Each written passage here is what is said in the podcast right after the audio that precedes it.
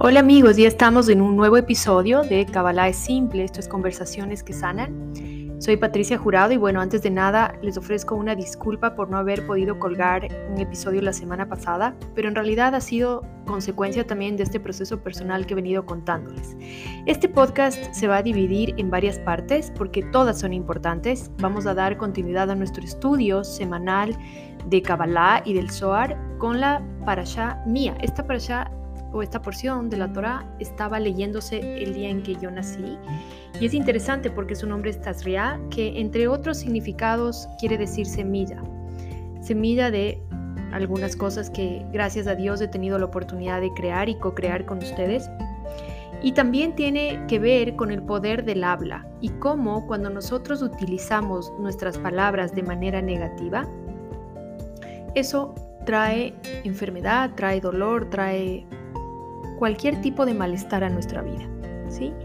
Una de las cosas de las que se habla aquí es de lo que se conocía como la lepra y decía que las personas enfermaban de lepra cuando no hacían cambios que la vida les estaba pidiendo. En la actualidad, la lepra, gracias a Dios, ya no existe como enfermedad, pero en cambio, el proceso espiritual del ser humano continúa siendo el cambiar, el cambiar, el cambiar constantemente. Venimos de una época donde la psicología y, todo el autoconocimiento eh, nos ha enfocado mucho en nosotros mismos, en el amor propio, en sanar nuestro propio proceso.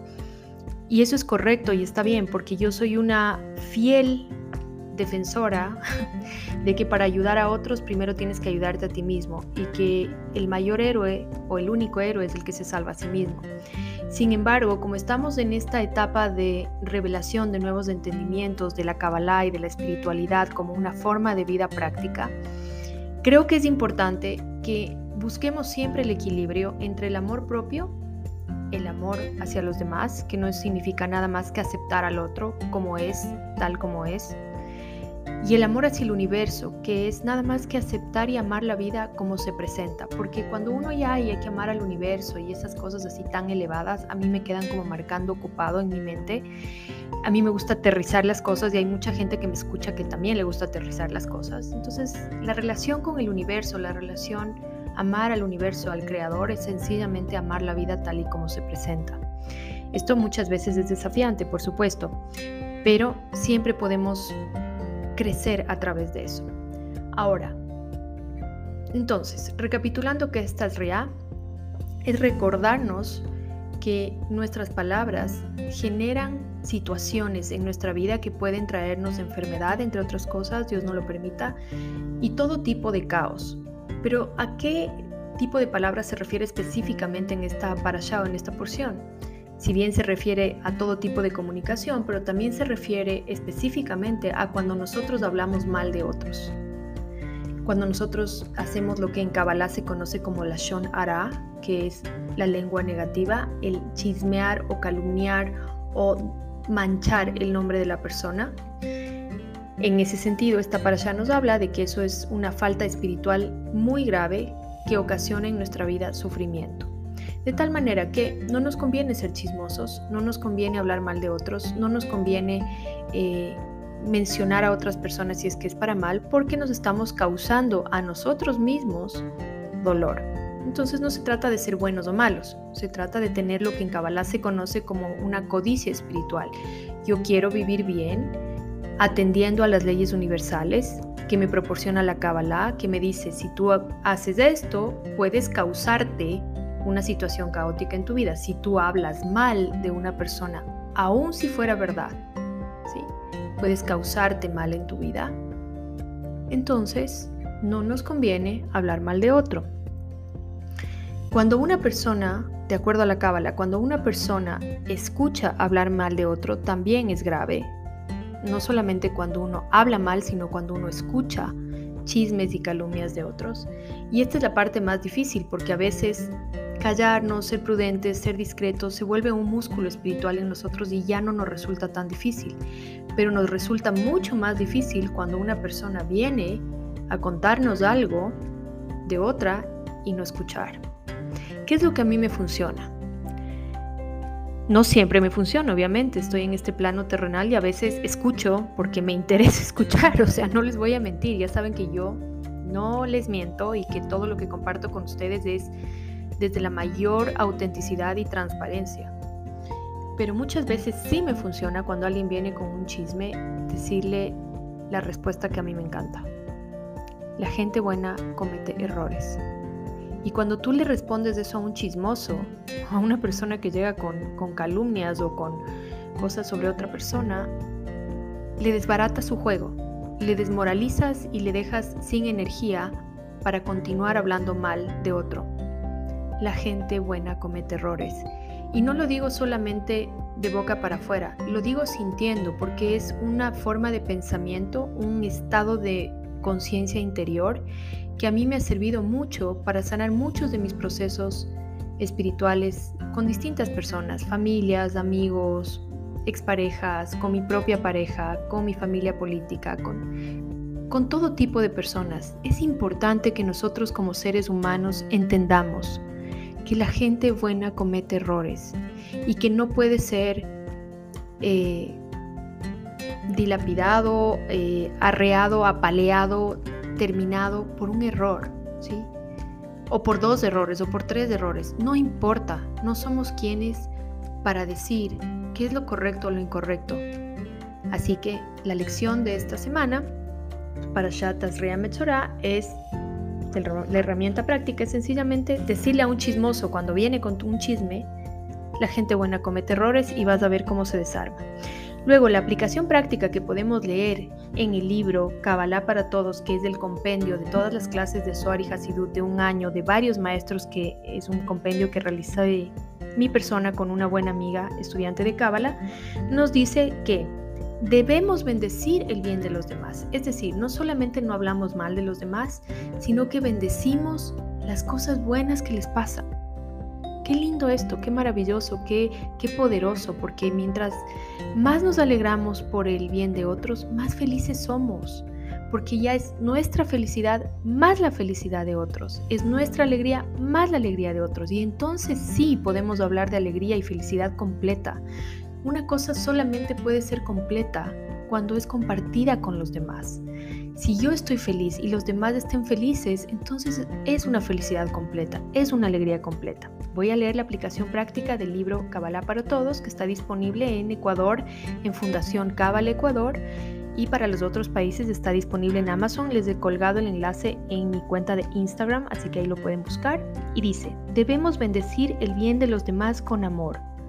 Como seres humanos, a veces nos encontramos tentados a juzgar, pero muchas veces eso viene de nuestro propio enojo y frustración. Y, en lugar de entregar una herramienta para que se transforme la otra persona, lo que hacemos es destruirlo. La crítica sin amor es destructiva. Antes de criticar, pregúntate, ¿de dónde viene este juicio? Siempre trasciende el enojo antes de hablar, criticar, sugerir, opinar y peor aún dar un consejo. No den consejos, gente, peor consejos que no se les ha pedido.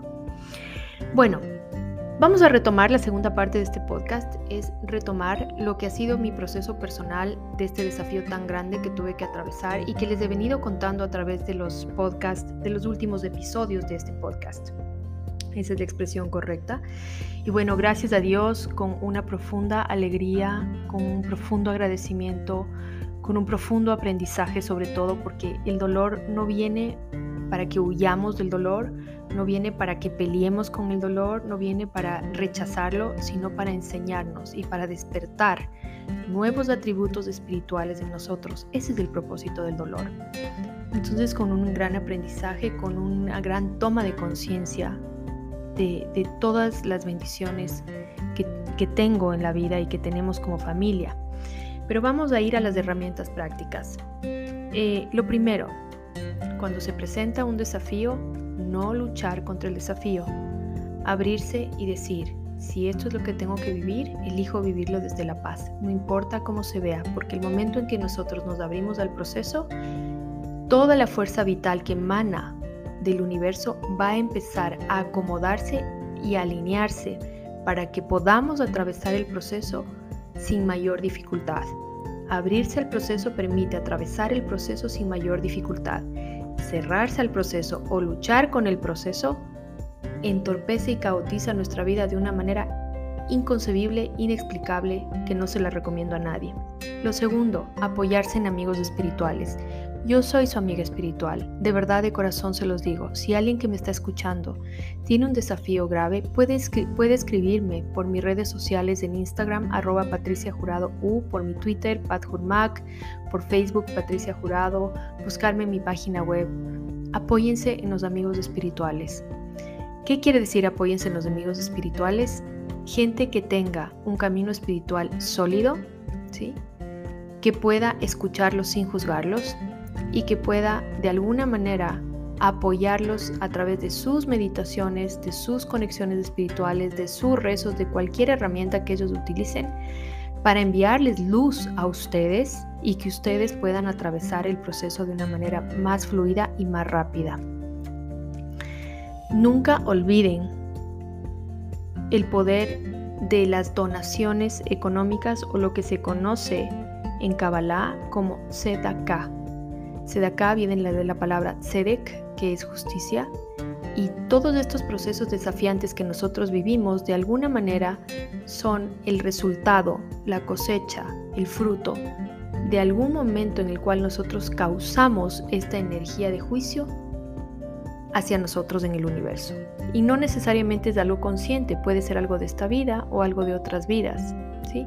Pero siempre estamos creando, co-creando situaciones que se van a presentar en nuestra vida. O nuestros seres queridos están causándose situaciones caóticas y que nosotros, como sus compañeros de vida, también tenemos que atravesarlas, que fue mi caso personal. Apóyense en los amigos espirituales. En mi caso, eh, bueno, el Centro Latino Israel, Natalie Ries, como ustedes ya saben, nuestra maestra de Soar y Hasidut, Sandra Strauss, mi socia de Kabbalah de Casa, de Brasil, eh, y algunas otras personas que son eh, representantes de obras sociales a las cuales nosotros apoyamos económicamente siempre, han sido parte del soporte espiritual, así como mi familia y algunos amigos de apoyarnos con herramientas de energía espiritual para que nosotros podamos salir adelante. Cuando digo energía espiritual me refiero a meditaciones, conexiones, rezos, lo que sea que una persona utilice para enviarte luz, se agradece y es bienvenida en los procesos espirituales. Tercero, una vez que ustedes empiecen a salir del proceso, que es mi caso, y hoy estoy en la parte final del proceso, gracias a Dios, como dije, con luz, con bendición, con agradecimiento, con aprendizaje, con todo. Recuerden este momento.